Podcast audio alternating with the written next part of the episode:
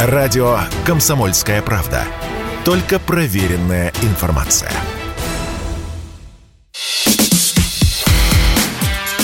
Диалоги на Радио КП. Беседуем с теми, кому есть что сказать. Ну, продолжаем разговор о спецоперации в Украине. И у нас на связи э, Татьяна Монтян, юрист, блогер. А у микрофона Владимир Варсобин. Э, здравствуйте, Татьяна. Здравствуйте. Меня слышите? Слышно нас? Татьяна. Мне, да. О, отлично, я услышал вас, ваш голос. Давайте поговорим немного об Одессе. Все-таки об Одессе, потому что там э, ракетный удар по вышкам Черномор нефть-газа был достаточно болезненным для Москвы. Там погибло, погибли рабочие, сейчас идет пожар, и вроде бы огонь уже подходит к самой скважине. Большая проблема, тушить тяжело. И Минобороны э, в отместку на, на, на, э, ракеты нашей армии нанесли удар по аэродрому Школьный. Это около Одессы. Э, как э, говорят военные, российские военные, были уничтожены э, беспилотники Байкар, Байрактар ТБ-2. И вопрос такой, а почему раньше не наносился этот удар, и он нанесся именно в ответку? Все-таки есть какие-то красные линии, которые Москва не переходила, а теперь после этого удара перешла? Ну, вы знаете, по аэродрому школьные наносились удары уже неоднократно. Мне гораздо более удивительно, что эти так называемые вышки Бойко проработали почти 4 месяца с начала военных действий. Удивляет не то, что по ним был наконец-то нанесен удар, а удивляет то, что он был нанесен вот только сейчас. Было очень странно, что они работали, работали и работали – и это действительно наводило на мысли на какие-то там договорники. Ну, теперь как бы то ли о них забыли, то ли о них наконец-то вспомнили, то ли какие-то договорники были нарушены. Ну, в общем, это было настолько очевидно, что вышкам Бойко наконец-то прилетит, что очень странно, что это случилось именно сейчас. Вышки, да, разъясните, пожалуйста, вышки Бойко, что это значит? Что это такое интересное вот, словосочетание? Те самые, вот это те самые вышки Бойко, по которым был нанесен удар. Почему Бойко? Вы объясните, пожалуйста. А у нас скандал был на эту тему в Украине. Вот насчет этих вышек. Ну, не развернете эту тему, да? То есть все-таки что за скандал? Просто берете, набираете вышки Бойко, гуглите. А, понятно, ладно, ладно. В принципе, да. Информацию, Понятно. Вы мучаетесь читать эти ссылки. У нас они вот называются именно вышки Бойко, по-другому их в Украине никто и не называет. Всем, кому интересно, берут и гуглят. Это очень масштабный скандал. Мы пять передач будем о нем говорить. Хорошо. Кому а... интересно, пусть потом погуглит. Хорошо. А вообще обострение вокруг Одессы э, имеет э, ну, стратегическое значение? Вообще, вот ведь до сих, до сих пор остается загадкой. Одесса интересует российских военных? Собираются ли российские военные ее взять? В конце концов? Дело в том, что брать меньше, чем всю Украину, в принципе, бессмысленно. Потому что какая разница, где пройдет линия соприкосновения? Сколько бы ни взяли, все равно линия соприкосновения где-то да пройдет. И оттуда будет прилетать. Уже прилетает вглубь российской территории. Прилетает по Херсону из невзятого Николаева прилетела по крейсеру Москва из невзятой Одессы и так далее и тому подобное. Буксир опять-таки недавно затопили. Все из той же Одессы якобы. Постоянные боевые действия, брать что-то меньшее, чем все, просто не имеет Ну, тут две проблемы, Татьяна, э, две проблемы. Первая экономическая, потому что сможет ли наша экономика проглотить такой разрушенный на самом деле э, кусок э, территории, то что его надо восстанавливать. Это я просто не очень даже себе представляю, что за космические цены этого будет. А во-вторых, чисто военные. То есть, если сейчас российские войска, ну уж простите, топчутся уже четвертый месяц на Донбассе, а теперь представляем мы всю территорию Украины. Это же что же это? Ну, это нужно, не знаю, или мобилизация, или каким-то образом как-то кардинально менять а, российские войска, которые, честно говоря, ну, не, явля... не являются сейчас а, уж очень многочисленными и, ну, невредимыми, потому что достаточно много и танков, и, и а, другой техники повреждено. Ну, Россия скажем так, воюет одной рукой, это правда. Но, тем не менее, медленно, постепенно как-то, да, продвигается. Что будут делать дальше командование, когда наконец-то рухнет Восточный фронт, ну, будем посмотреть. Пока уже видна тенденция, как воюет коллективный Запад. Тоже особо ни шатка, ни валка. И если раньше в западных странах толпищами ходили проукраинские митинги, то сейчас уже начинаются митинги западных людей против э, существенного понижения уровня жизни, напрямую связанного с тем, что коллективный Запад ведет с Россией войну на территории Украины и руками зомби-украинцев. Так, и в чем, и в чем наша надежда? Ну, ну в чем наша надежда? То есть есть какие темы, которые, кстати говоря, часто проговариваются в Кремле? Это массовый всемирный голод, Второе – это э, деморализация Запада, который все-таки э, перестанет поставлять оружие э, Украине. Или э, вариант, при котором Запад все-таки уговорит Зеленского идти на мирные переговоры. Но если уж мирные переговоры, то не будет стоять тогда темы. Э, все, сразу, что мы э, поглощаем всю Украину, там придется уже торговаться, это будет значит компромисс. Я не думаю, что бриты, которые сейчас занимаются изолебобусами, разрешат торговаться хоть о чем-то. Дело в том, что это будет мощнейшая внутренняя зрада. Все это время Саларейховское общество накачивают информационно тем, что не дадим ни пяди территорий, там все вернем назад, и Херсонскую область, и Запорожскую, и даже Крым, и Донбасс, то есть все вернем, а каждый, что, кто говорит противоположное, враг народа, покушается на территориальную целостность. Последнее проявление этого маразма – возбуждение дела за нарушение территориальной целостности против бывшего мэра Киева Лени Космоса, то есть Леонида Черновецкого, который сидит там где-то в Батуми и где-то там на Фейсбуке или еще в каких-то соцсетях написал, что пора уже типа договариваться с Россией, там отдавать территории, которые уже безвозвратно утеряны и все такое. И тут же ему прилетает уголовное дело. В принципе, ему плевать, потому что, как говорится, когда меня здесь нет, можете меня даже избить. Но тем не менее, образцово-показательно против него возбуждается дело за покушение на территориальную целостность. Как вы видите вообще при таком информационном фоне, при такой информационной накачке, хоть какие-то переговоры насчет сдачи хоть каких-нибудь территорий. Так я просто не могу, не могу даже... Да, я понимаю, но не, не могу себе представить себе и обратно. Я не могу себе представить... Вы говорите, нужно взять всю территорию, то есть российские танки около а, границы с Польшей. А вы можете себе это сейчас представить, зная сегодняшнее положение вещей? Да. Как? Каким образом?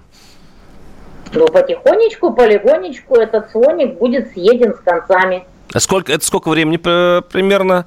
Если потихонечку и так примерно представить себе территорию Украины вместе с Днепром, а, Киевом, Одессой и так далее, а, вот это сколько лет? Ну, все можно будет э, сказать, когда рухнет Восточный фронт. В принципе, все, что сейчас шевелится в Украине, все, что сейчас собирается и готово воевать, уже воюет на Восточном фронте. И когда он рухнет, вот все эти укрепрайоны, из которых до сих пор сносят с лица земли Донецк, Горловку и всю остальную агломерацию, вот когда это все наконец-то будет взято, вот тогда и можно будет о чем-то говорить. Все, что есть боеспособное, все уже давно там.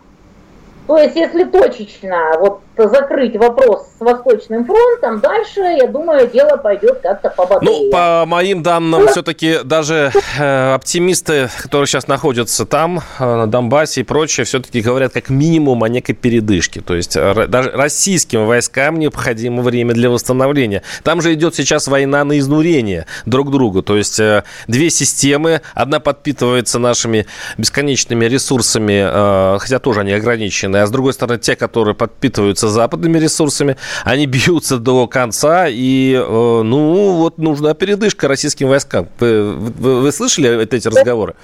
Нет никаких вариантов. Какие передышки? О чем вы говорите? Не будет. Только победа, я вас понимаю.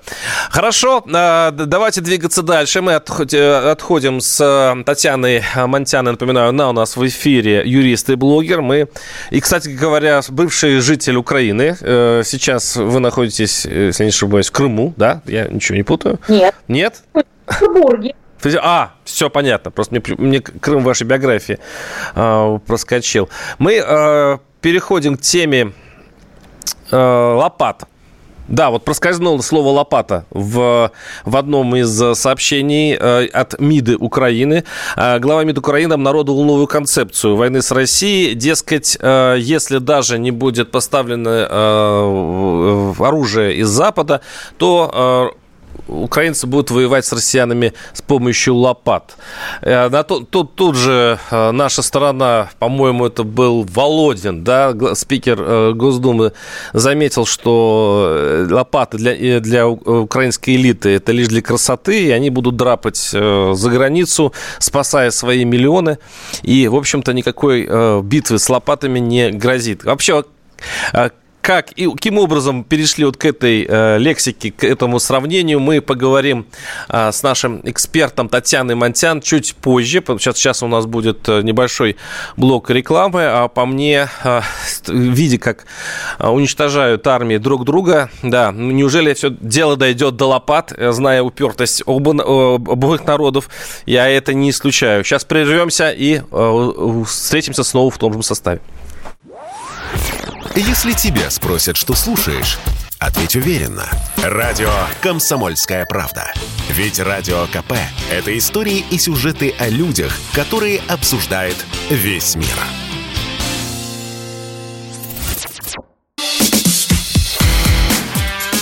Диалоги на Радио КП. Беседуем с теми, кому есть что сказать. А, Владимир Варсобин, да, с нелегкой украинской темой сейчас в эфире. У нас в студии, виртуальной студии Татьяна Монтян, юрист, блогер. И мы перешли к тему к теме лопат. Ну, странно звучит, но это орудие возникло в, э, в спиче Дмитру Кулебе, главы МИД Украины, э, и он э, заметил, заявил, если у нас не будет оружия, ладно, тогда мы будем воевать лопатами, но мы будем защищаться, потому что это война, война за наше существование. Вот такое у него, значит, такое заявление, и он еще заметил, что, что кстати, так, то мы все равно скажем спасибо, если оружие будет отправлено позже, но тогда многое будет потрачено впустую, много людей погибнет. Вот эта трансляция решимости украинских войск, она, по-вашему, соответствует реальности? Да нет, конечно. Все, кто хочет воевать, уже давно воюют. Никаких других резервов набрать невозможно. Постоянно украинское общество сотрясают скандалы типа какая-то парочка занималась сексом прямо в Одессе на пляже. Им попытались вручить повестки. И таких новостей целая куча. То есть часть Украины вот очень, э, скажем так, прониклась всей этой темой, вот, начала ассоциировать э, квази-государство Саларейх именно с Украиной, воюет изо всех сил, волонтерит и все такое – а другая часть вообще считает, что это не их война. Воевать не собирается, повестки не берет, разбегается по зарубежьям. Постоянно кого-то ловят то в багажнике, то в женском платье, там петиции пишут, которые мгновенно набирают нужное количество голосов, там разрешите мужчинам выйти с Украины. В общем, часть народа воевать не собирается вообще в принципе и никак. Вот когда закончатся те, кто хочет воевать и ассоциирует себя с Саларейхом и действительно думает, что что-то там случится с Украиной, если квази-государство марионеточное Саларейх падет, вот тогда все это и закончится. Какие лопаты? О чем речь? Это все болтовня этих несчастных компрадоров, которые марионетки коллективного Запада, которые пытаются сделать вид, что действительно воюет вся Украина. Нет, не вся Украина, воюет какое-то там незначительное количество, которым запудрили Подождите, мозги, подождите, подождите, Татьяна, это Татьяна Монтяна, для тех, кто э, только подсоединился к нашему эфиру, напоминаю, у нас в виртуальной студии юрист, блогер Татьяна. Вы сказали, что это незначительное количество. Почему тогда, простите, да. с этим незначительным количеством наши доблестные войска не могут справиться уже такое количество времени? И, честно говоря, ну, вообще-то, я так вспоминаю конец февраля, начало марта, вообще-то уже думали, что российские войска уже около Киева. И, по сути, 2-3 дня я вот в этой студии сидел еще при жизни Жириновский и вообще говорил, что там будет 5-6 дней, и все не разбегутся. Все разбегутся при виде нашего российского танка. Вы, вот такие мечтания наши русские, что мы, конечно же, победим, и они все, эти самые, не умеют воевать, их очень мало, и они закончатся, и исчезнут, и не придет никто на их смену. Мне кажется, вот такие разговоры, они очень вредны, потому что расслабляют, это если у кого-то и были такие мечтания. А реальные профессионалы, которых я читала, говорила, что российских войск недостаточно для Блицкрига. Воюет незначительное количество. Россия приняла решение победить э, особо не запылившись, малыми силами, а это долго. Если бы воевали действительно серьезными силами, то, естественно, быстрее бы и победили. А что такое серьезные силы, простите? Вы говорите ну, про призывников? Ну почему? Есть э, огромное количество добровольцев, которые... Так они сейчас используются на полную катушку не на полную катушку. Масса людей говорит, что до сих пор вот они записались, а им боевое слаживание не проводят, ничего не делают, то есть не собираются воевать действительно серьезными силами. Записались, простите, в регионах, то есть пришли в военкомат и а, попросились э, на фронт, а, но им сказали, что подождите, вот до сих пор тянут. Вы это имеете в виду? Да, потому что воюет действительно довольно незначительное количество войск по сравнению с тем, которое могло бы. И очень многие говорят, что что мы действительно так долго, давайте проведем хотя бы мобилизацию добровольцев, там, частичную, будем воевать большими силами. Татьяна, а там... да, да, я, я понимаю, вы это уже разговар... сказали. Подождите, Татьяна, я просто хочу понять. Смотрите, сейчас из регионов идут новости, что по военкоматам, к администрациям а, городов, районов идут такие, ну, команды, чтобы они потихонечку собирали людей, а, там спрашивали, не готовы ли они пойти на контракт. И, честно говоря, вот по таким сообщениям кажется, что если ты пойдешь сейчас в военкомат и скажешь, что ты готов подписать, тебя просто на руки поднимут поднимут и понесут в сторону Донбасса. А, ну, вот такие новости идут с регионов. Если вы, вы говорите, что этого не происходит, тогда вопрос, почему этого не происходит? То есть э, человек приходит э, добровольцем, его не пускают э, на фронт. А логику власти, почему это происходит? Если вы правы, конечно. Если это, это совпадает с реальностью. Я ж не Шойгу, я ж не центральное командование. Я ну, просто... Вы говорите, как будто это так, я поэтому и спрашиваю. Поступает довольно незначительным количеством войск. Хочет победить малой кровью, я так понимаю. Ну, ну, ну, ну, ну, это же наоборот. Получается, если вы мало посылаете войск, тогда крови будет больше, потому что чем э, слабее армия, тем больше у нее потери. Мне кажется, то, тут и Шойгу бы догадался, что есть такая последовательность.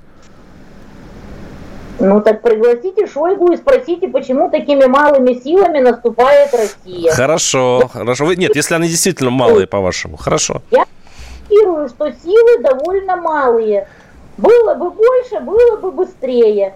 Я слышала версию, что не успевает бюрократия осваивать уже занятые территории, что все очень медленно. Даже там с введением мобильной связи, телевидения, банковской системы, раздачи денег людям и так далее. То есть просто не успевают осваивать уже даже занятые территории. Очень много жалоб, что всякое отребье ставят э, руководить этими территориями. Вот которые Но сейчас и под, находятся под российскими войсками, вы имеете в виду, да? Постоянная куча жалоб на эту тему, то есть что бюрократия не успевает, не справляется, не заходят ни банки, ни связь, ни телевидение и все такое. Очень-очень-очень медленно. Вот одна из версий, почему не успеваем. Ну, кстати, перевод... вы, вы вот сейчас действительно заметили немножко две истории разных, да, то есть одно дело, когда добровольцы идут на фронт, другое дело это вот территории, которые сейчас находятся под российскими войсками и идет их освоение, ну то есть там все-таки обустройство жизни. И действительно вот оттуда идут разные сигналы, говорящие о том, что проблем там очень много. То есть вот да, даже те территории, которые Херсонская, Запорожская, ДНР, ЛНР, я не говорю, вот то, что сейчас под, под российскими войсками Белоруссией. Там много-много проблем. А вы можете себе представить, сколько проблем будет, если под а, этими администрациями, ну, хотя бы половина Украины окажется? Я хочу себе представить экономические проблемы, не только гуманитарные. Одеваться некуда с подводной лодки, я же говорю, меньше, чем все, брать нецелесообразное. Не стоило вообще связываться. Ну вот как вы себе это вообще представляете гипотетически? Как можно разговаривать с нашими коллективно-западными друзьями, которые рулят нашими зелебобусами, если их позиция проста как грабли, воюем до последнего украинца, номинально не отдаем ни пяди земли, не соглашаемся ни на что, ни на какие промежуточные варианты. Ну как вы представляете себе это вообще, даже А вы знаете, я действительно наблюдаю это примерно ту же картину, что и вы. Но у меня такое впечатление, что а, российская власть готова к переговорам. Вот она готова к переговорам. Если бы Зеленский бы сел бы за стол переговоров, то Москва с радостью бы это сделала. И тут, значит, и тут, значит, вот ваша версия, что надо съедать все, надо брать все, а иначе нет смысла, вот это она начинает хромать, потому что в этом случае придется а, договариваться, то есть это будет компромисс, то есть это будет все равно, все равно граница между двумя режимами. Не с кем там договариваться. Ну как, это переговоры с кем-то придется вести, с Зеленским, куда деваться? С кем Зеленским? О чем вы шепчете? Ведите переговоры сразу с наглосакскими элитами. Да какая разница с кем? Все равно придется вести переговоры и идти на компромиссы, на уступки. Песни берем на глосакские элиты, которые реально рулят Бориком Джонсоном. Вот, и ведем с ними переговоры. Ну так, допустим, и? Но придется, Давайте придется все равно делить, придется делиться. Ну, пока что они же переговоры вести не собираются, пока что они повышают, повышают и повышают ставку. Каким образом можно вести переговоры с людьми, которые на данный момент настроены и дальше повышать ставку. Да я почему занудствую на самом деле? Потому что вот когда я слышу такую э, логику, что надо брать все, а потом начинает говорить, что они не идут на переговоры, у меня начинается какой-то диссонанс. Э, а как так? То есть, если мы собираемся брать все, иначе не надо было затевать, тогда нам нет смысла идти на переговоры. То есть, нам не нужны переговоры в принципе. Но мы тут же, наша власть говорит, а мы, а мы готовы на переговоры. А, значит, вы не хотите брать все. Просто гипотетически, если бы можно было договориться, что, например, там, забираем исключительно левобережную Украину, потому что иначе невозможно, потому что не будет воды. Просто, в принципе, нигде в агломерации.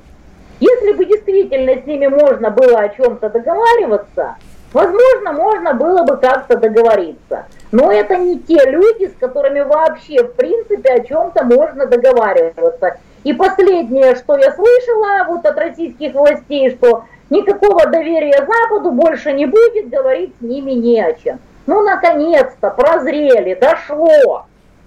Да не собираются они договариваться ни о чем. Татьяна, они... прервемся. Прервемся, извините, что перебиваю на этот раз, но сейчас идет блок новостей, рекламы, и мы вернемся.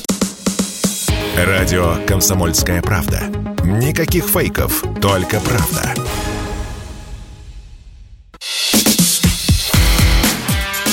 Диалоги на Радио КП. Беседуем с теми, кому есть что сказать. У микрофона Владимир Варсобин, в нашей виртуальной студии Татьяна Монтян, юрист, блогер. И э, мы сейчас поговорим, вот как ни странно, мы же весь вечер говорим об Украине, но тут идет речь уже о Иране. И э, не случайно, вот я сейчас позачитаю пост Олега Царева, э, бывшего, ну, скажем так, деятеля Малороссии, можно вот так назвать кодовое имя. Я хочу обратить внимание на одну странную вещь, сказал Олег написал, точнее, Олег Царев, Россия сама, находясь под санкциями Запада, продолжает строго выполнять санкционный режим по отношению к Ирану. Сегодня применение экономических санкций в отношении Ирана со стороны России и ее региональных союзников является в своем роде самосанкциями. Иными словами, продолжение игры по определенным западным правилам связывает Россию по рукам и ногам и в использовании имеющихся возможностей. А ведь таких глупых самоограничений, которые выполняет Россия, огромное количество. Пора бы провести ревизию. Да, действительно, у нас мы, мы, мы оказывается, участвуем в санкционном режиме западных стран. Ну, анекдот. Есть, конечно, в этом веровании ирония судьбы.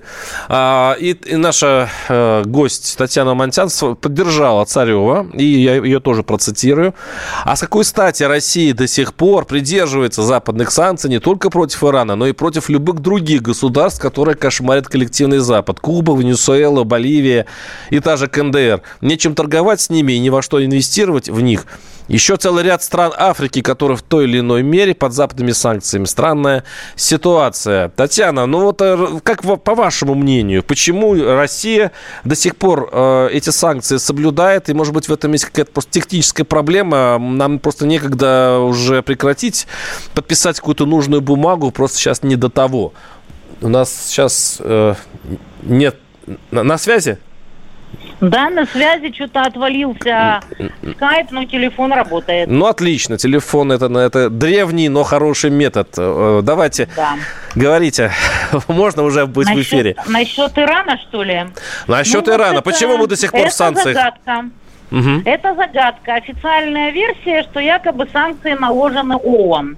Но, как по мне, собственно, играть во все эти международные игры ООН и со всем остальным не имеет абсолютно никакого смысла, потому что международное право в принципе пошло в разнос, и здесь мы соблюдаем, здесь не соблюдаем, здесь рыбу заворачиваем, и действовать остается исключительно в своих интересах.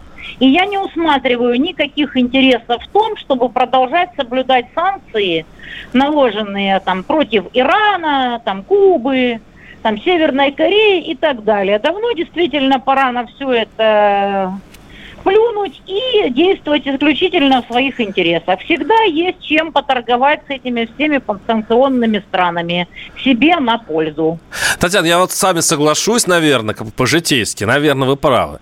Но вот э, есть такая игра шахматы, когда э, ты, ты видишь на э, фигуру, которую хочется съесть, в принципе, почему бы и нет, то потом выясняется, что когда ты ее съедаешь, что ты попадаешь в вилку, ну, есть такое понятие, когда можно убить mm-hmm. сразу несколько фигур, а то еще и можешь мат получить. Я объясню, как, mm-hmm. как это работает аналогия в этом случае. Я знаю, вы собираетесь, вы шаг, хотите, вы хотите, э, допустим, отменить санкции в отношении Ирана.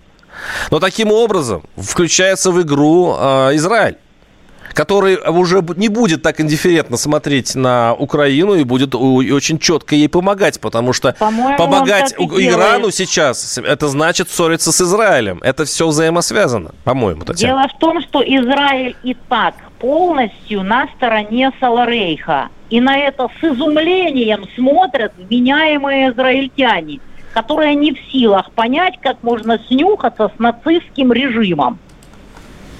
Израиль и так полностью просаларейховский. Ну подождите, он, считаете, он еще не поставляет оружие. Он ничего еще... страшного. Так. И не будет поставлять. Почему не будет? Потому что своим мало. Не понимаю. У него хорошие, кстати, э, летательные беспилотные средства. Они легко обогатят угу. орудийные запасы у украинцев. Они будут только рады такому союзнику. Вы хотите их преподнести? Дело в том, что, дело в том, что вот не надо вот прямо вот так аж. Если это сделает Израиль, то другие страны как бы аж бегом тоже в противовес чего-нибудь сделают. Израиль лучше бы думал, что ему делать. Он держится исключительно на штыках Соединенных Штатов. А когда в ноябре Штаты пойдут в разнос, Израилю надо очень хорошо подумать, что будет если он лишится счета в виде Соединенных Штатов. Татьяна, но ему некогда будет думать. Если... Да. Да-да. Ну нет, просто проблема в том, что если мы сейчас э, соединимся с Ираном, полностью отменим санкции, и в этом случае Иран может будет спокойно разрабатывать атомное оружие, то, к сожалению, у Израиля не будет просто никакого выхода. То есть ему даже думать так не надо будет. Дело в том, что у Ирана тоже нет никакого выхода. Тут уже вопрос в том, кто более загнан в угол. Я не думаю, что будет очень мудро со стороны Израиля полностью снюхиваться с нациками и поставлять им какое-то оружие. Потому что обратка тоже может быть непропорционально крутая. Я не думаю, что израильтяне настолько уж свихнутся. Они и так-то сейчас в Салареховской повесточке только потому, что они это требуют американцы. А, кстати... А без Америки Израиль не жизнеспособен. Вы упомянули Венесуэлу. Вы в курсе, наверное, да, что Венесуэла э, поставляет теперь э, первые партии нефти. Венесуэла идут сейчас в, в Европу. То есть э, ослабили санкции для этой страны. Да, да, да. И про Гуайдо забыли. Ему там в табло где-то настучали, я видела новость. Тут же забыли про Гуайдо. Это как бы говорит об уровне политики наших уважаемых западных партнеров. Но это еще говорит и о том, как венесуэльцы готовы, в общем-то, подвинуть российскую дружбу и спокойно а, поставлять нефть тем, кому они, кому покупают, кто предлагает за них Я доллары. Я думаю, что это все договорники, и продают они частично и за денежки, и за немалые. В противном случае пришлось бы поддержать Венесуэлу как-то по-другому. А так договорились, ну ладно, продайте этим жлобам немножко нефти, раз они сами себе в ноги стреляют. Россия тоже не в накладе, отлично все продает вон в Индию, в Китай, все чудесно. Ну, не совсем чудесно, отец. просто. Не все так просто. Там со скидкой продаем в Индию, Китай с большой скидкой 30%. Да, да, да, естественно. Но все равно денег получаем больше, чем получали бы без скидок до всех этих безумных санкций. Возможно. И возможно. это признает сам Запад. Я неоднократно читала западные статьи на эту тему. Не то, что какую-то там пропаганду, а самые западные статьи, которые говорят, что какие-то у нас очень странные санкции, при которых Россия продает свои энергоносители со скидкой, но все равно за это получает больше денег, чем получала бы без санкций. Вот так. Так. Ну, это понятно, просто, просто как долго эта конструкция удержится. Потом... А это вопрос к нашим уважаемым западным партнерам, потому что это их глобальный просчет.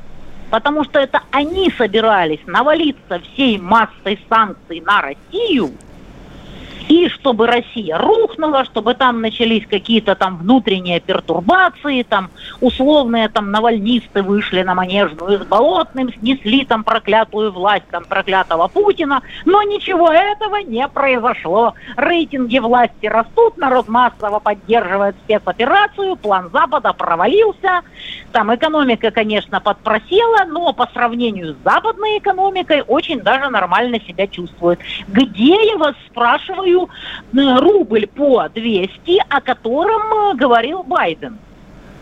Где он? Какая досада? Вот так. А, ну и вообще-то 200, никакой рубль сейчас не купишь. В смысле доллар. Доллар как-то не продается, вот бумажный. То есть можно Почему? только, только цифров, цифровой купить. Он никому не нужен просто. Ну, в принципе, он да, сейчас, не сейчас нет импорта, ну, и, в общем, торговать нечем. Это правда. Ну да, кому он нужен? А так он есть в изобилии. Причем самое забавное, что все эти безумные санкции со всеми этими свифтами и так далее обходятся одним щелчком – даже я, абсолютно от этого далекая, находясь там в египетском селе, умудрялась через всякую крипту и так далее с местными валютчиками договариваться, что мне прямо под двери подвозили египетские фунты. Хорошо. Обмененные через что угодно. Простите, где же ваши санкции? Где же ваш свифт? Да, у меня не было возможности воспользоваться карточкой. Я даже пин-код от нее забыла. Ну ничего, я просто заказывала в интернете транзакции, мне привозили наличные египетские фунты прямо домой. И что? Где санкции? Где выхлоп, простите? А, а, нет а, его. А, Татьяна, а, а, вы, а как вы думаете, э, у кого больше все-таки резервов э, выстоять в этой экономической войне? У России или Конечно, у Запада? Конечно, России. Почему? Конечно, у России, потому что у России энергоносители – а без энергоносителей, а также без всякого неона, редкоземельных металлов и прочего, прочего, прочего, Запад не жизнеспособен. Так, и каким вы видите будущее в этом случае? Я думаю, что скоро Россия потихонечку начнет таки являться на санкционную войну, потому что до сих пор она на нее толком еще и не являлась. Угу. Вот. И закончится это все бартером. Типа, ребята, вам надо не он, очень хорошо, технологии, пожалуйста, подгоните по бартеру. Вам надо еще чего-то. Вот э, давайте нам детали от Сименса или еще вот так далее и тому подобное. Вот до этого, я думаю, скоро дойдет. Мы вспомним старый добрый бартер 90-х. Только на международном уровне. какой-то ужас. Ну как это будет а работать с экономикой? Запад же сам этого, Запад же сам этого хотел. Да, да, да, это я понимаю. Татьяна, мы сейчас прервемся. Извините, не хочу вас прерывать, но придется, потому что сейчас мы уйдем на небольшой блок рекламы. С нами Татьяна Монтян, юрист-блогер. Если тебя спросят, что слушаешь, ответь уверенно. Радио «Комсомольская правда». Ведь Радио КП – это самые оперативные и проверенные новости.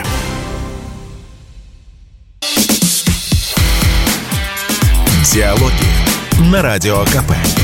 Беседуем с теми, кому есть что сказать. Говорим с Татьяной Монтян, юристом, блогером. У микрофона Владимир Варсобин. И начали мы, конечно, с Украины, но, как всегда, в таких разговорах мы пришли к России. Э, и вот последнюю, крайнюю, как говорят, часть нашей передачи все-таки хочу, хочу посвятить нашим внутренним делам. И у меня такой вопрос, Татьяна. Э, вообще, конечно, наша функция часто вот СМИ, ну и блогеров, и политологов, бывает часто такая более утоляющее. Мы а, говорим вещи, а, которые хочется слышать людям. Мы говорим о том, что все будет хорошо, что мы победим, что они сдохнут, а мы, а мы уйдем в рай. Но, с другой стороны, все-таки цены в магазинах, люди ежедневно ходят в магазины, люди ежедневно пытаются жить. И они видят все-таки тенденцию к ухудшению жизни. И даже вот э, Кириенко как-то сказал, что даже вот если представить себе траты на восстановление Украины, то понятно, что э, жизненный уровень России будет снижен. Ну, давайте смотреть правде в глаза. у меня такой вопрос. Вот э, вы видите консолидацию российского общества не э, в ожидании победы, тут как раз все понятно, это приятно переживать, когда твоя страна побеждает, а вот когда будут трудности. Вы верите в то, что солидарность россиян будет такой же? При всем богатстве выбора других альтернатив просто нет. Альтернатива – это сдаться коллективному Западу и стать колонией. Чтобы Запад добился того, о чем он мечтал еще в 90-е, разваливая СССР. Никаких других альтернатив нет. Есть только один вариант – победа, сцепить зубы и вместе в рамках единой страны все восстанавливать, работать и побеждать Запад. Ну нет никаких других альтернатив. Я не думаю, что есть хоть один человек, который всерьез расценивает альтернативу тупо сдаться коллективному Западу. Не, есть такие, есть такие, которые говорят, а что это мы из какого-то Донбасса не можем ездить в Европу? И зачем нам вообще все это? Зачем нам все эти там хохлы, пусть сами разбираются, зачем мы в это влезли? Но, насколько я понимаю, их сейчас в России называют национал-предателями и очень даже пинают ногами. И правильно делают. А, Татьяна, их называют предателями, и они э, их даже посчитали, это где-то каждый пятый человек России. Да, Смотрите, это... это те, которые еще говорят, что они против. А есть сколько молчат? Вы можете представить, сколько молчат губернаторов, сколько молчат в администрации президента, сколько молчат видных экономистов, банкиров, и вы думаете, что это каждый пятый?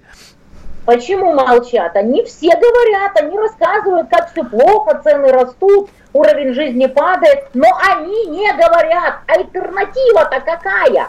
Что вы предлагаете, товарищи? Это Запад пришел войной. Это Запад устроил госпереворот в Украине. Это Запад устроил из Украины Саларейв, который в итоге устроил кровавую баню на Донбассе. И это этот самый Запад не хочет вести вообще никакие конструктивные переговоры, что подтвердил, собственно, не Бензя. Татьяна, вот, а я вам, я ведь задал вопрос немножко другой. Вы заметили? Э, я вам сказал, я спросил вас не о том, есть ли альтернативы, а о том, по, вот ваши идеи, ваше мнение, которое вы говорите, все равно другого выхода нет. Вот да. это общая мысль. Или все-таки консолидация? Вы помните, ты, ну, вы, конечно, не помним, мы исторически помним, 1914 год. Я начало Первой мировой войны. Какой был триумф, когда император был самым популярным человеком в стране. Когда, э, я уже часто это повторяю, княжны и прочие э, эти самые дамы в белоснежных платьях э, помогали раненым и шли э, на фронт медсестрами. Было большое воодушевление. Но как только случилась экономические проблемы, когда пришел голод и разруха, как все изменилось? Что-то я не узреваю, пока голода и разрухи. Пока прошло три месяца, подождите. Но подождите. Посмотрите, что на Западе делается. Сравнивать надо с соперниками, а не со своим идеалом в голове. На Западе все гораздо хуже. Мы же воюем с Западом, а не с самими с собой. Так вот, на Западе ситуация гораздо хуже. И я думаю, что экономически они тоже падут первыми. То есть это на измор, кто первый, кто первый упадет? Но они несравнимы, эти проблемы, с проблемами на Западе. Вот и все. Ну а подождите, а куда девать э, вот эти проблемы в том, что экономика-то у них больше? Мы составляем несколько процентов мировой экономики. Взять Европу, США и прочее, там, э, там процентов на порядок выше. И вы считаете, что им хуже, и они упадут первыми? Да, да Почему? потому что Россия вот так случилось, так фишка легла и звезды расположились, имеет более ценные ресурсы и активы на продажу. Когда у вас мерзнет волчий хвост, как бы вам тяжелее. А в России волчий хвост не мерзнет. Вот и все. То есть можно прожить без фуагра и всего там прочего. Но нельзя прожить без отопления. Вот такая досада. Просто у России более важные в плане торгов ништячки. Так получилось, так исторически сложилось, так бывает. Запад должен был на это рассчитывать. И вы, и вы э, видите в этом панацею? То есть это наш главный козырь? Ну, у нас масса всяких козырей на самом деле, но это просто один из. Кроме того, Запад воюет чужими руками. Зомби-саларейховцев, которые потихонечку, несмотря ни на какую пропаганду, потихонечку начинают прозревать. И уже не сильно верят, что кто-то там освободит Херсонщину, там Запорожскую область, там Донбасс, Крым и все такое. И люди задаются вопросом, неужели нам все это время врут? Неужели западные партнеры так и не дадут нам действительно серьезное оружие? Не помогут нам всерьез воевать, потому что уже очень давно нет у Саларейха никаких побед кроме придуманных. И народ, даже самый зазомбированный, потихонечку начинает думать. У каждого фактически есть родня на территориях, уже занятых Россией. У меня родня в Херсонской области, и таких, естественно, огромное количество. Они беседуют друг с другом, общаются, узнают. Огромное количество пленных звонит домой, рассказывают, как чего, какой расклад на фронте. И все это потихонечку разлагает саларейховскую пропаганду. Четыре месяца это, собственно говоря, это ни о чем. Поэтому посмотрим, кто пойдет первый. Подозреваю, что аж никак не Россия. Ну, хочется вообще-то в это верить. Это не в чьих интересах, э, ну, имеется в виду те, кто находится в России. Кроме того, Россия, собственно говоря, на расслабоне. Вот э, я походила по питерскому форуму, посмотрела на эскортниц. Благолепие, красота, в общем, все нормально, война не чувствуется совершенно. Элиты плавают в теплой ванне с розовыми лепестками, играются с уточками, пока Донбасс умывается кровью. То есть Россия толком, что я вам и говорю, в войну еще и не вступала. Для России это спецоперация. А на самом деле это тотальная война с Западом, на которую Россия толком еще не являлась. Это, кстати, вот э, форум сильно злит тех, кто был на Донбассе. И вот я читал в телеграм-каналах да, вот такой контраст, когда они только что видели то, что там Мариуполь и так далее, то он приезжает в Питер и смотрит на это дворцовый этикет, на вот это самое, как на сытые лица, на то, что вообще-то люди как будто находятся в другой совершенно солнечной системе и так далее. Это немножко подбешивает. Это все уже было. Стих Маяковского вам 1915 года про девушек с низкой социальной ответственностью и ананасную воду. Все уже было. Понятно, все это было, но что-то надо из этого менять. Я помню, кстати, я был на Донбассе, Донецке в, в те годы, когда ни туда, ни сюда ситуация не менялась, и даже вот окраины Донецка сильно отличались от центра Донецка просто по психологии. Там еще, я... стр... Там еще стреляли, а в, в центре Донецка шли дискотеки. И это, раздра... да. это раздражало тех, кто на окраине очень сильно. Да, есть. Я неоднократно там бывала и замечала этот контраст. То есть я жила в центре, там была тишь, гладь, благодать, там катки работали, филармонии, театры, то есть обычный мирный город, красота. Я еще изгалялась над своими друзьями на Западе, как вы там говорю, на локдауне сидите в масочках, а я тут в бассейне, в аквапарке, на катке. И тут же я отъезжала буквально 20 километров от центра на линию соприкосновения, а там уже был трэш от и Да, да. А сейчас весь Донецк это сплошной ад и ужас, потому что прилетает туда, куда никогда не прилетала даже в 2014 году. Сейчас весь Донецк именно такое. Мне люди просто рассказывают, записывают видео, вот, послушай, как у нас тут бахает. Прилетает в соседний двор, вот смотри, мне тут окно разбило, вот мне тут туда прилетело, я тут рядом живу. И это везде уже по всему Донецку. И вот ситуация сместилась. Донецк умывается кровью, а Питерский форум гуляет со скортницами. Это не только питерский форум, это вся Россия. Ну, она потихонечку уже и надоедает вот эти новости. Вы знаете, падает интерес а, к этим новостям с фронта, как это не ужасно. Падает, даже социологи говорят. С нами был Татьяна Монтян, юрист, блогер и Владимир Варсобин. Услышимся, услышимся в любом случае через неделю. Диалоги на Радио КП. Беседуем с теми, кому есть что сказать.